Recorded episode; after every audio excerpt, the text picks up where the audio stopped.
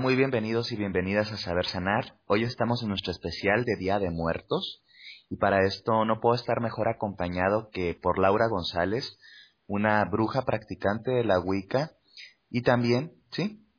Mi eh, colega en la coedición de la revista El Caldero. Muchas gracias por estar aquí, Laura. Hola, ¿qué tal, Cristian? Muchas gracias y buenas noches a todos y gracias por invitarme aquí a platicar de este tema tan maravilloso.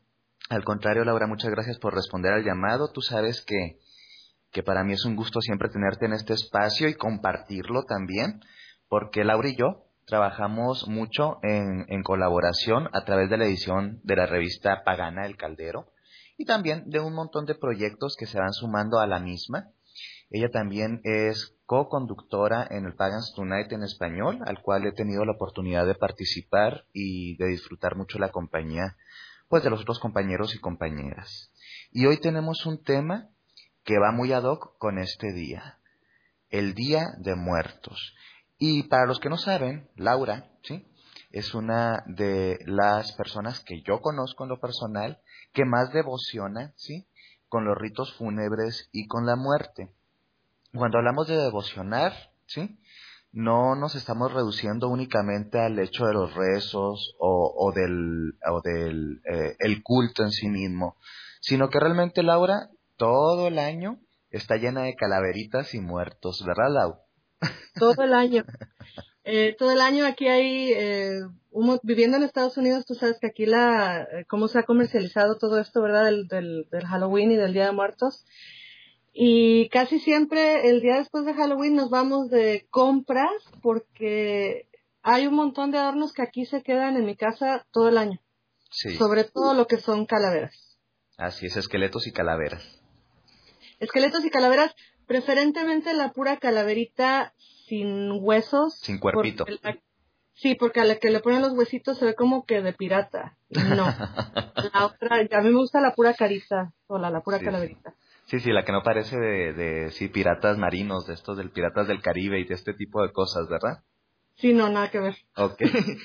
Oye, Lau, pues para empezar en materia, primeramente, ¿qué es esto del Día de Muertos? Igual para las personas que radican en México o en algunos países de Latinoamérica, pues esto va a ser muy obvio o muy evidente, pero muchas personas que nos escuchan de fuera, de pronto ven hasta un poco fúnebre la idea de tener un día especial para honrar a la muerte, ¿sí?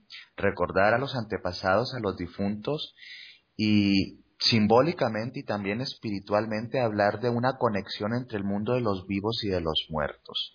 ¿Qué es esto del Día de los Muertos? Fíjate que, imagínate si un día se te hace eh, mórbido, ¿no? Imagínate treinta y algo de días porque era la cantidad más o menos de días que nuestros ancestros festejaban. Antes que nada, lo más importante o lo que a mí me, parece más importante hacerle saber a la gente es que el Día de Muertos es una tradición que tiene aproximadamente, eh, hay registros de entre 2.500 y 3.000 años de antigüedad que se festeja. Eh, es un festejo que normalmente se hacía o se ofrecía a la señora del inframundo mal llamada diosa porque los aztecas no llamaban dioses, les llamaban esencias guías o esencias, eh, pero por ya se hizo coloquial que se les llame dioses. Claro. Entonces, este festival se le dedicaba a la diosa Mictecacihuatl. Ella era eh, compañera de Mictlantecutli, el dios del inframundo o del del inframundo en el panteón azteca que se le llamaba Mictlán. El Mictlán. El Mictlán. Y entonces ellos eran los que eh, gobernaban ahí en el Mictlán. Cuenta la leyenda que Quetzalcoatl fue mandado a colectar los huesos de los difuntos para crear una nueva era, para crearnos a los seres humanos en la nueva era. Y baja Quetzalcoatl al, al Mictlán y por ahí se agarra una pelea muy fuerte, ¿no? Con, con Mictlactecutli y con Mictecacihuatl. Y a la salida se va escapando Quetzalcoatl con los huesos de los ancestros y a la salida por ahí se le cae la bolsa de los huesos y los huesos se mezclan. Y cuenta la leyenda que por eso habemos tantas razas y tanta distinción física mm. entre los seres humanos, por eso habemos altos, bajitos, gorditos, eh, rubios, morenos, etcétera, ¿no? Porque ahí fue la, la mezcla. Eh, obviamente el Mictlán es el lugar donde van a descansar los muertos y donde están sus huesos y el señor y la señora Mictlán cuidaban de ellos.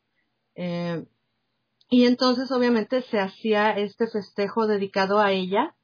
Eh, originalmente el festejo se hacía en lo que hoy llamamos el mes de agosto, a principios de agosto, y era un festejo que duraba 20 días más o menos, duraba todo el mes.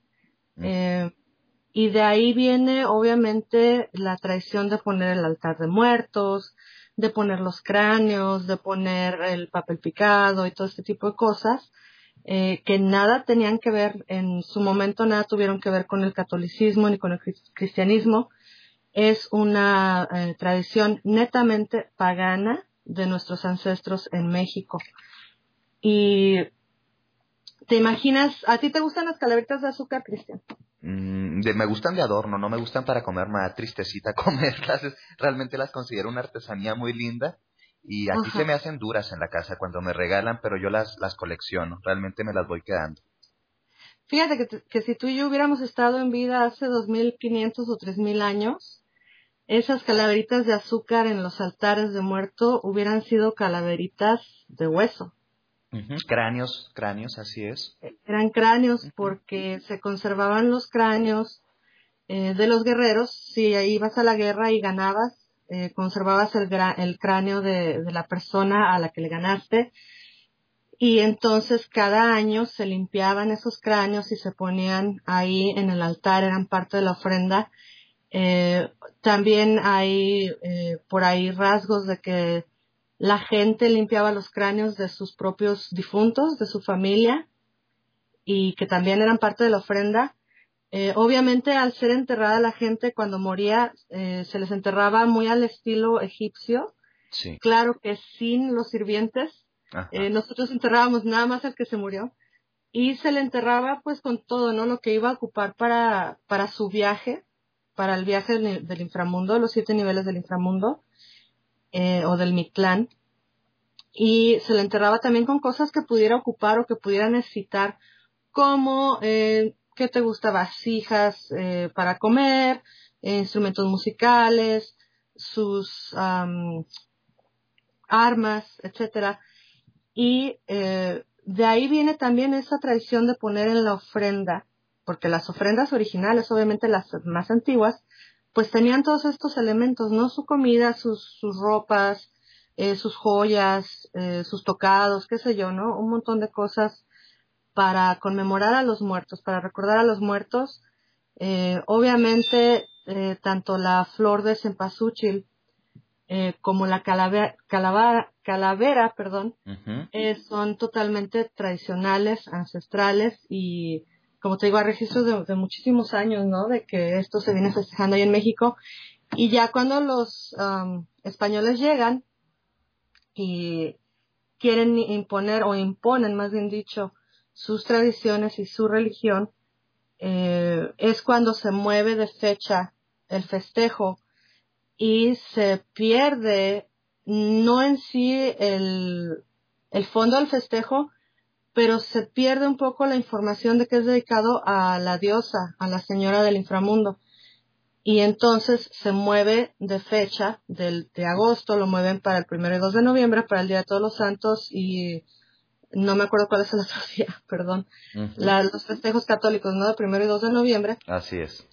Eh, y entonces ya cuando lo mueven de fecha, queriendo como que callar esas voces paganas que festejan todo todos estos eh, días, eh, perdón. Sí, se sincretizan, se terminan sincretizando. Se terminan sincretizando y lo que pasa es que mucha gente que practicaba a escondidas, eh, lo empieza a practicar abiertamente porque ya está aceptado por la Iglesia Católica y entonces se sincretiza y se incorporan un montón de elementos o empieza a morfar el, el significado de los elementos. Porque cuando el altar es prehispánico puede tener tres niveles porque estás hablando de los niveles del inframundo. Si es el cielo, es el cielo, el, uno de los niveles. El otro es la tierra y el otro es el inframundo, ¿verdad? Exactamente.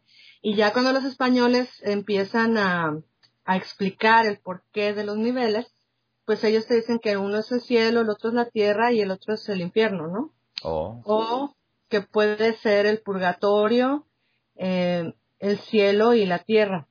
También he visto altares que tienen siete niveles. En estos que tienen siete niveles, estos ya son eh, sincréticos, ¿sí? Y hablan más que todo de la práctica eh, católica. Por ejemplo, me viene a la mente una de las prácticas mm, quizá más comunes aquí en México, que son los altares de muertos de la cultura otomí, ¿sí?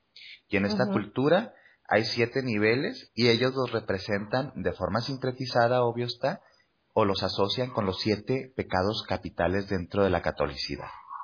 Así es.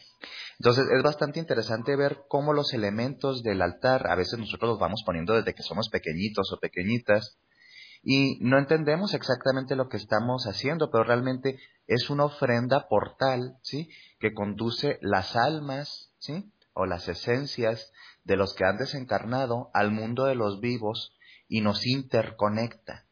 Entre las herramientas más utilizadas desde tiempos prehispánicos está, no puede faltar el agua, ¿sí? El fuego, eh, las armas o, lo que tiene que ver con lo, con lo bélico, la tierra, las flores, los cráneos o calaveras, la comida típica, eh, los objetos personales que tú hablas, los adornos que tienen que ver con que le gustaba a la persona y los objetos personales de la misma que generalmente ahora se transforman más bien en, las fotografías de las personas a la cual está dedicado. Otro de los elementos bien importantes es también el perrito. Un perrito que generalmente se hace de barro, se hace también de arcillas o a veces incluso es como un tipo peluche, sí, es este algo sintético actualmente. Para ellos el perro tenía que ver con con el guía que los iba a llevar al lugar de los muertos o al Mictlán, ¿sí? Y este perrito, si no me equivoco, que eran estos perritos muy lindos, este, calvos, ¿sí? Sí, el, cholo. Cholo, el cholo, sí, el cholo squinkle. Y eran generalmente color broncecito o color café, ¿sí?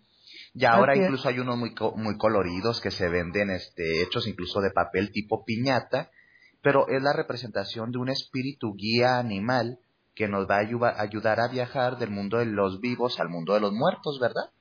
Así es. Fíjate que hablando de los niveles, eh, porque hay altares, como bien dices, de siete niveles y hay unos que incluso los hacen de nueve niveles. Los de nueve. Ajá, y esos de nueve niveles, sabes que están hablando de los niveles del Mictlán. Porque el Mictlán también tenía niveles donde había que hacer varias pruebas, donde el alma del, del, difunto, del desencarnado, tenía que pasar por ciertas pruebas antes de convertirse en colibrí. Por eso es, es un ave tan, tan fantástica, ¿no? Eh, y entonces a veces por eso ves nueve niveles, pero desafortunadamente la gente, eh, como dices, hacemos eh, por tradición. Por tradición.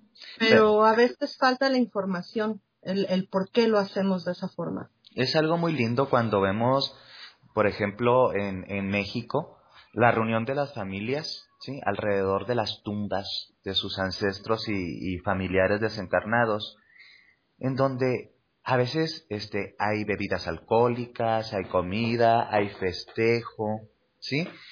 Y canciones, por ejemplo, los típicos mariachis también, aquí en México se llevan a los cementerios, cosa que en muchos otros países tal vez se vería como una falta de respeto o incluso como algo desagradable, ¿sí?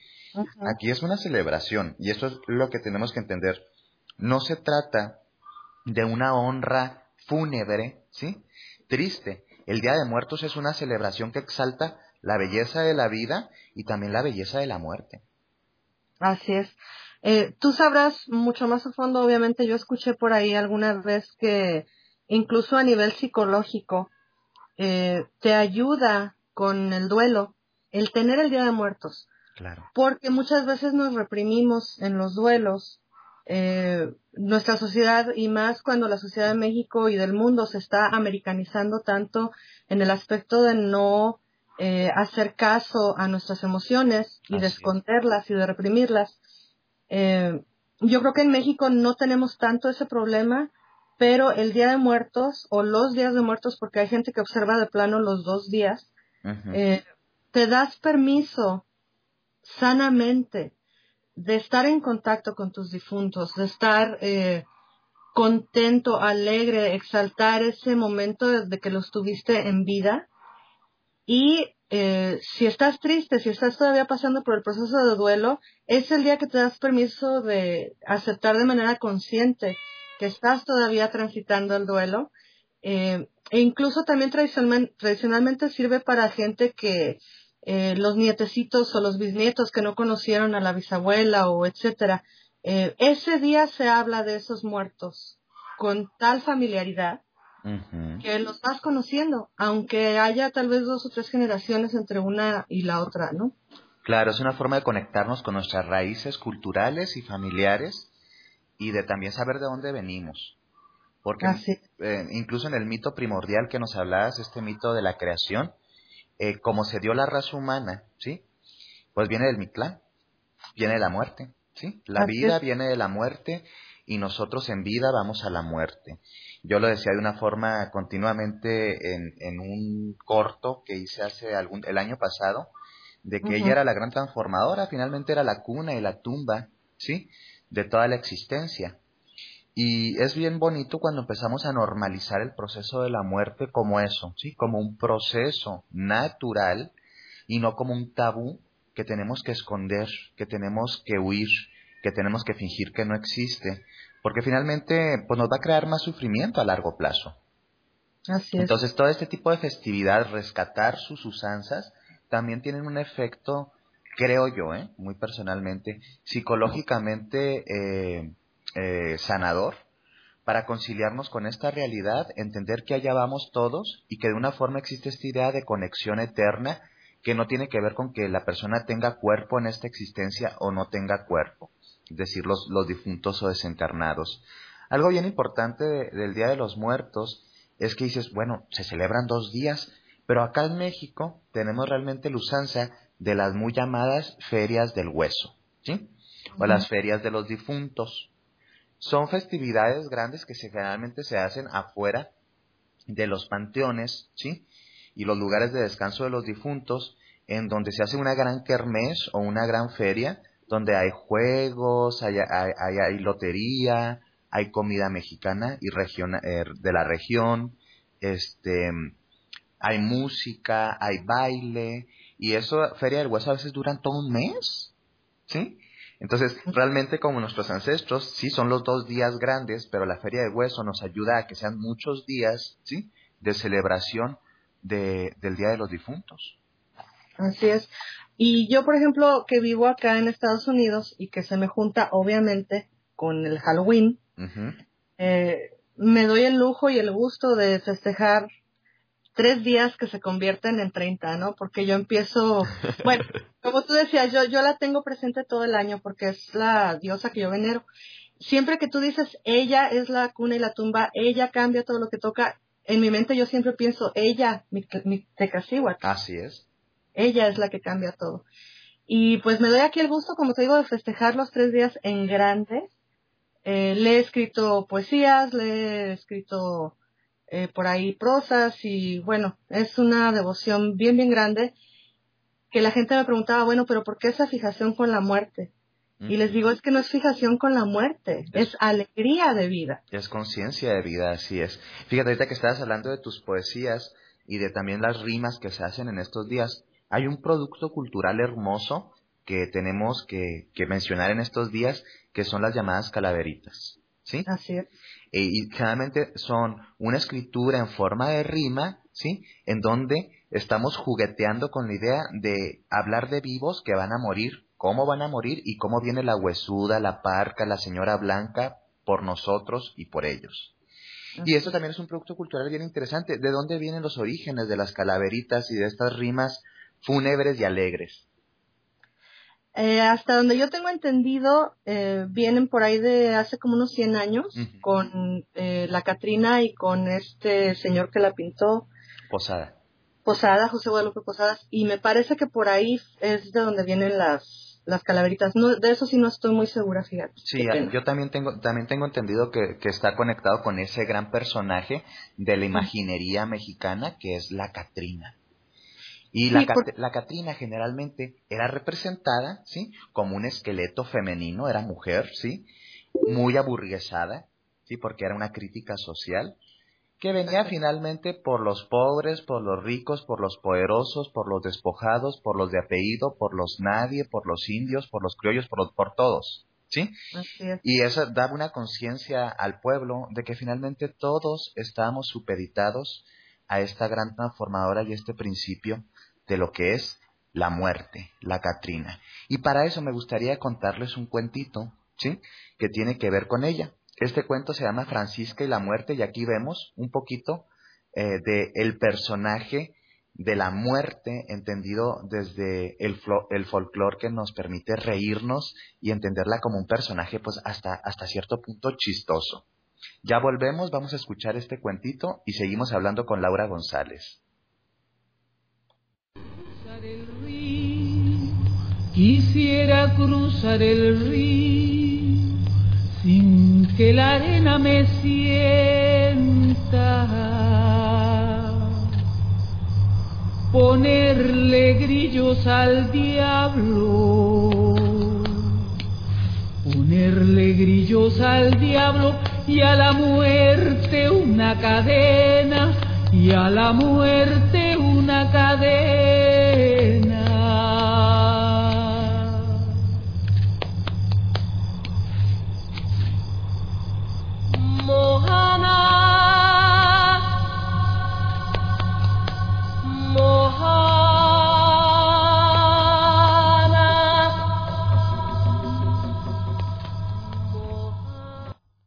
Francisca y la muerte. Santos y buenos días, dijo la muerte, y ninguno de los presentes le pudo reconocer. Claro, pues venía la parca con su trenza retorcida bajo el sombrero y su mano amarilla en el bolsillo. Si no molesto, dijo, quisiera saber dónde vive la señora Francisca. Mm, pues mire, le respondieron, y así asomaron por la puerta, y un hombre señaló con su dedo rudo de labrador, allá, por los matorrales, aquellos que bate el viento, ¿ve? Hay un camino que sube la colina, arriba haya la casa. Cumplido está, pensó la muerte, y dando las gracias echó a andar por el camino aquella mañana que precisamente había pocas nubes en el cielo y todo el azul resplandecía. Andando pues, miró la muerte la hora y vio que eran las siete de la mañana. Para la una y cuarto, pasado el meridiano, estaba ya su lista cumplida, ya la señora Francisca. Menos mal, poco trabajo, un solo caso, se dijo satisfecha de no fatigarse la muerte y siguió su paso, metiéndose ahora por el camino apretado de ramillero y rocío. Efectivamente, era el mes de mayo, y con los aguaceros caídos no hubo semilla silvestre ni brote que quedara bajo la tierra sin salir el sol. Los retoños de las ceibas eran pura caoba transparente. El tronco del guayabo soltaba a espacios la corteza, dejando ver la carne limpia de la madera. Los cañaverales no tenían una sola hoja amarilla, verde era todo, desde el suelo al aire, y un olor a vida subía a las flores. Natural que la muerte se tapara la nariz, lógico también que ni siquiera mirara tanta rama llena de nidos, ni tanta abeja en su flor. Pero, ¿qué hacerse? Está la muerte de paso por ahí, sin que éste sea su reino. Así pues, echó y echó a andar la muerte por los caminos hasta llegar a la casa de Francisca, por favor, con Panchita, dijo. Mm, mi abuela salió desde temprano, contestó la niña. ¿Y a qué horas regresa? preguntó la muerte. ¿Quién sabe? dijo la niña. Depende de los quehaceres. Anda trabajando. Y la muerte se mordió el labio. Hace mucho sol. ¿Puedo esperar aquí? Aquí quien viene tiene su casa, pero puede que ella no regrese hasta el anochecer. Chin, pensó la muerte. Se me va a ir el tren de las cinco. No, mejor voy a buscarla. ¿Dónde de fijo pudiera encontrarla ahora? De madrugada salió a ordeñar, seguramente estará en el maíz, sembrando. ¿Y dónde está el maizal? preguntó la muerte. Sígala cerca y luego verá el campo arado. Entonces allá atrás. Ah, muchas gracias, dijo secamente la muerte y se echó a andar de nuevo. Vieja andariega, ¿dónde te habrás metido? escupió y se enojó la muerte. Una hora después de tener la trenza ardida bajo el sombrero y la nariz repugnada de tanto olor a hierba nueva, la muerte se topó con un caminante. Señor, ¿pudiera usted decirme dónde está Francisca por estos campos? Tiene suerte, dijo el caminante. Media hora lleva a su casa de la Noriega. Está el niño enfermo y ella fue a sobar el vientrecito. Gracias, dijo la muerte, y como un disparo apretó el paso. Duro y fatigoso era el camino. Además, ahora tenía que hacerlo sobre un nuevo terreno arado, y ya sabe cómo es incómodo sentar el pie sobre el suelo irregular y tan esponjoso de frescura, que se pierde la mitad del esfuerzo. Así, por tanto, llegó la muerte hasta la casa de la Noriega, pero hecho una lástima. Con Francisca, a ver si me hace el favor. Ya se marchó. ¿Pero cómo? ¿Así tan pronto? ¿Por qué tan pronto? le respondieron. Solo vino a ayudarlos con el niño, ya lo hizo. ¿De qué se extraña? Bueno, verá, dijo la muerte turbada. Es que siempre uno hace sobremesa, digo yo, se queda un ratito. Anda, entonces usted no conoce a Francisca. Tengo sus señas, dijo la muerte. A ver, dígalas. Pues con arrugas, desde luego. Ya son sesenta años. ¿Y qué más? Verá el pelo blanco, casi ningún diente propio. Pues la nariz, digamos, digamos que, pues filosa. ¿Eso es todo? Bueno, además de nombre y dos apellidos. Pero usted no ha hablado de sus ojos. Mm, pues nublados, sí, nublados han de ser, ahumados ya por los años. No, no la conoce, dijo la mujer. Todo lo dicho está bien, pero no los ojos. Tiene menos tiempo en la mirada. Esa, a quien usted busca, no es Francisca. Y salió la muerte otra vez al camino. Iba ahora indignada sin preocuparte mucho por la mano o por la trenza, que se le asomaba por debajo del sombrero. Anduvo y anduvo. En casa de los González le dijeron que estaba Francisca, muy cerquita de ahí. Entonces vio la muerte, la pastura recién cortada y nada de Francisca. Y siguió buscando y buscando. Ya tenía los pies hinchados dentro de los botines. Los botines también estaban bien enlodados. La camisa ya la traía negra, más que sudada.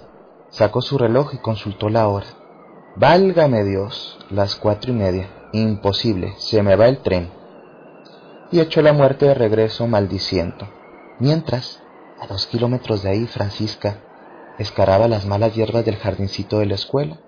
Un viejo conocido pasó a caballo y le sonrió y le echó un cariñoso saludo. ¡Ay, Francisca! ¿Cuándo te vas a morir? Ella se incorporó asomando medio cuerpo sobre las rosas. Nunca dijo, Siempre hay algo que hacer. Francisca y la muerte.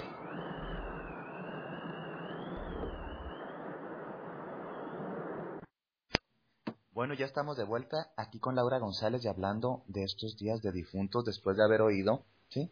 Un poquito de Francisca y la muerte. Este cuento es originario de Cuba, pero es uno de los cuentos que más se cuentan en, las en los días de muertos aquí en México y en otras partes de Latinoamérica. Laura, el Día de Muertos eh, yo creo que es uno de los emblemas de México también.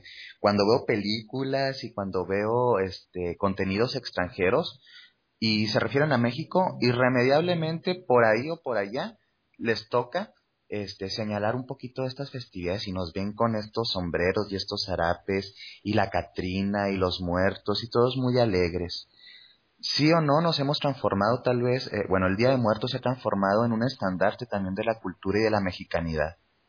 Así es. Es de hecho, está reconocido de hecho desde el año 2003 por la UNESCO como Patrimonio de la Humanidad. Órale, un, patrimonio cultural. Un patrimonio cultural. Y déjame citarte, aquí dice un poquito de, de información que recabé. Em, en una ceremonia llevada a cabo en París, Francia, el 7 de noviembre de 2013, la UNESCO distinguió la festividad indígena del Día de Muertos como obra maestra del patrimonio oral e intangible de la humanidad. Mm, qué lindo. Entonces me parece, siendo como es que la cultura mexicana eh, es, es una cultura oral, porque no nos dejaron registros, ya ves que se les ocurrió quemar muchas cosas a los españoles, eh, pero queda la tradición oral del Día de Muertos y queda ya reconocida, perdón, como patrimonio de la humanidad. Y me parece fascinante, ¿no? Que, que seamos hasta cierto punto embajadores de esta festividad para el mundo eh, pero creo que es muy importante reconocer las raíces prehispánicas tan ancestrales. Eh, 2.500 o 3.000 años de antigüedad eh, habla mucho, ¿no? De, de, una tradición. Por ahí mucha gente se, se eh, paniquea, ¿no? Dicen que se está perdiendo, que porque se está sincretizando con el Halloween y que eh, estamos perdiendo las costumbres. Y yo creo que para nada, al contrario. El Día de Muertos, como bien lo dices, se está haciendo más fuerte cada vez, no solamente en México, sino en el mundo. Exacto, en muchos lugares que antes ni siquiera se celebraba, ¿sí? Donde hay un mexicano, ¿sí? Está México, dicen por ahí. Y nos llevamos nuestro patrimonio cultural, lo compartimos con extranjeros y extranjeras, y a la mayoría de las personas, al menos que he conocido extranjeros, les parece fascinante el tipo de festividades sincréticas que tenemos entre ellas. La más emblemática, obvio está, es el Día de Muertos. A veces yo, yo escucho a algunas personas que dicen, no, es que no hay que celebrar esto, el Día de Muertos no es, no es de aquí, o, o, ya no, o ya no representa nuestra cultura, o el Halloween ya no representa nuestra cultura. Pues es, es, es tan variable como la Navidad, por ejemplo, la Navidad no se inventó en Oaxaca, ¿sí? Exacto. sí, entonces, este, son productos culturales que van evolucionando con el tiempo y que funcionan precisamente como eso, como conductores, sí, de lo colectivo, como conductores también del psiquismo, como conductores también de nuestra cultura y de nuestra identidad, para conectarnos con un sentido. Y ese sentido creo que es algo muy hermoso, el sentido de, de la finitud de la vida que terrenal, ¿sí? se, va, se nos va a acabar nuestra vida terrenal, pero también esa esperanza de la existencia en una vida eterna en donde siempre vamos a estar eh, viviendo de formas diferentes a la biológica.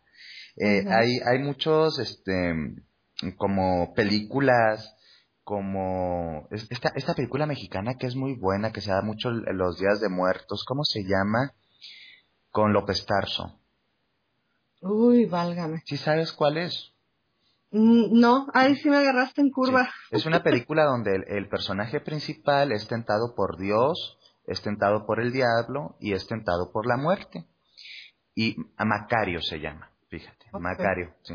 Y es una película típica que habla, por ejemplo, de este folclore de, de, la mexicanidad, donde la muerte le concede unos poderes de curanderismo, ¿sí?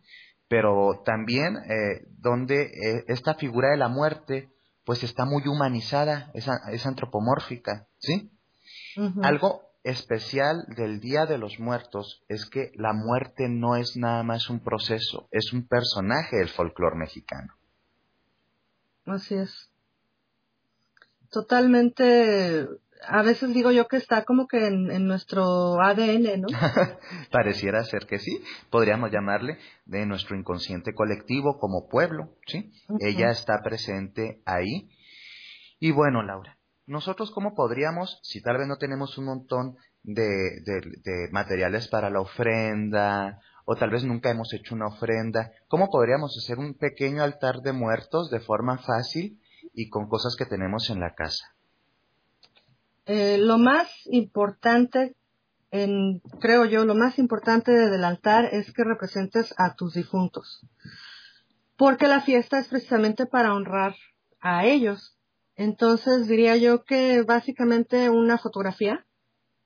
Eh, por ahí sí puedes poner un mantelito blanco o si tienes papel picado, pues adelante.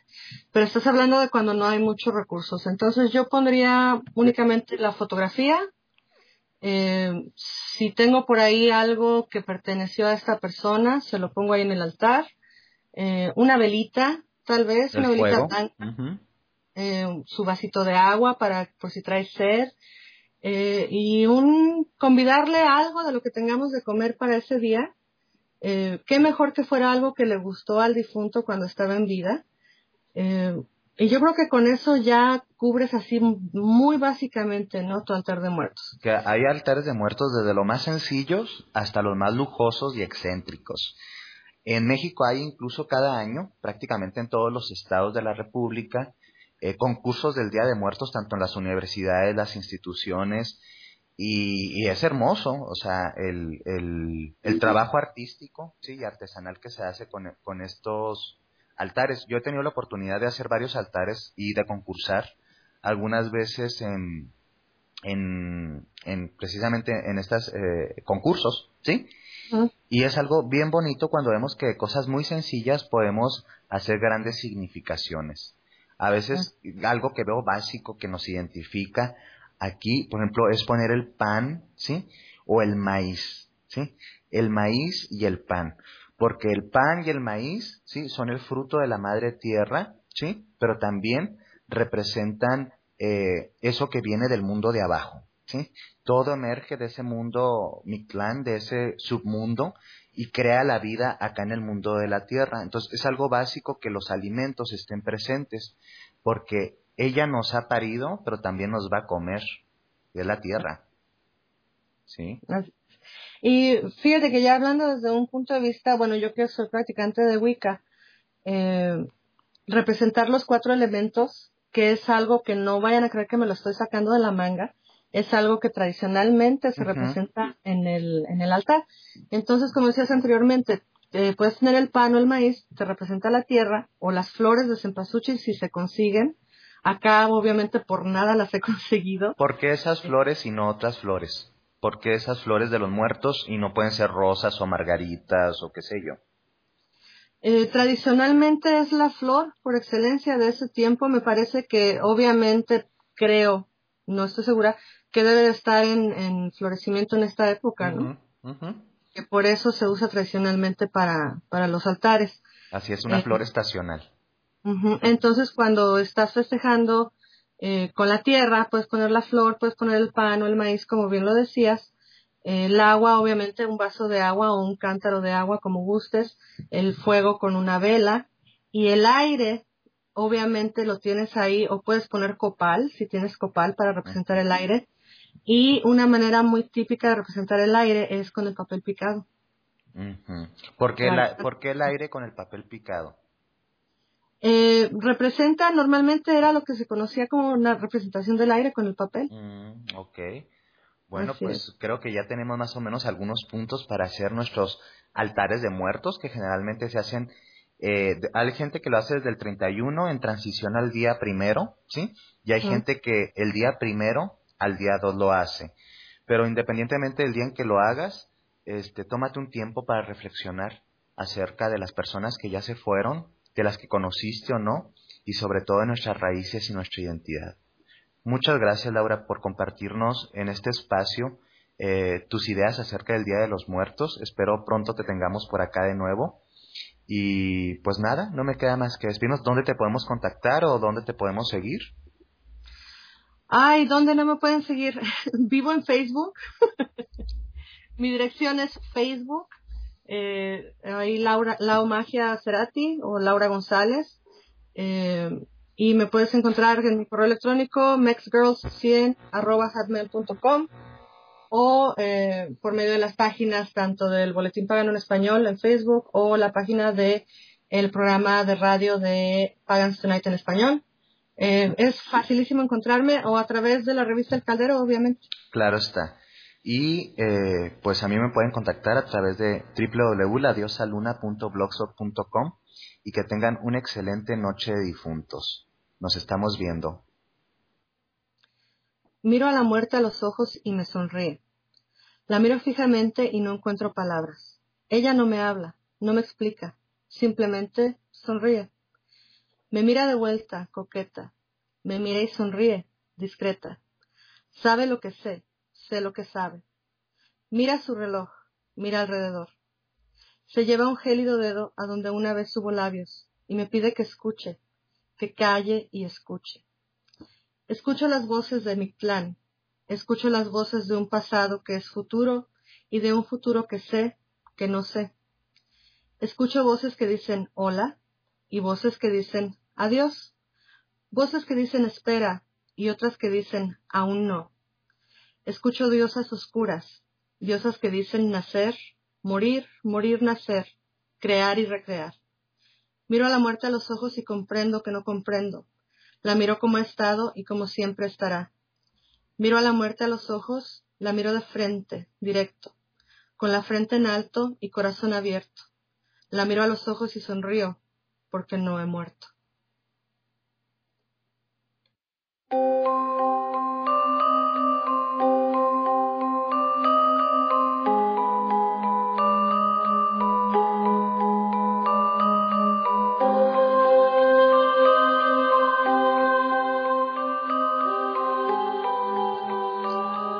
Cerraron sus ojos que aún tenían abiertos, taparon su cara con un blanco lienzo, y unos sollozando, otros en silencio, de la triste alcoba todos se salieron.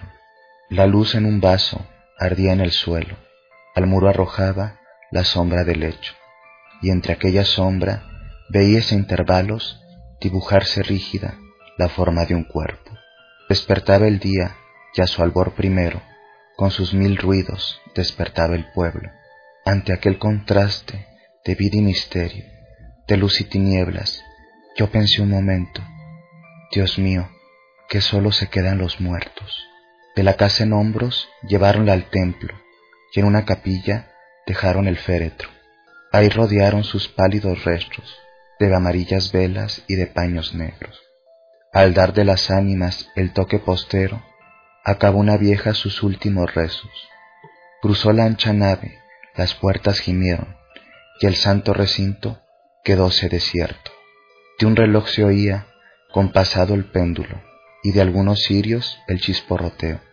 Tan medroso y triste, tan oscuro y yerto, todo se encontraba, y pensé por un momento, Dios mío, que solo se quedan los muertos.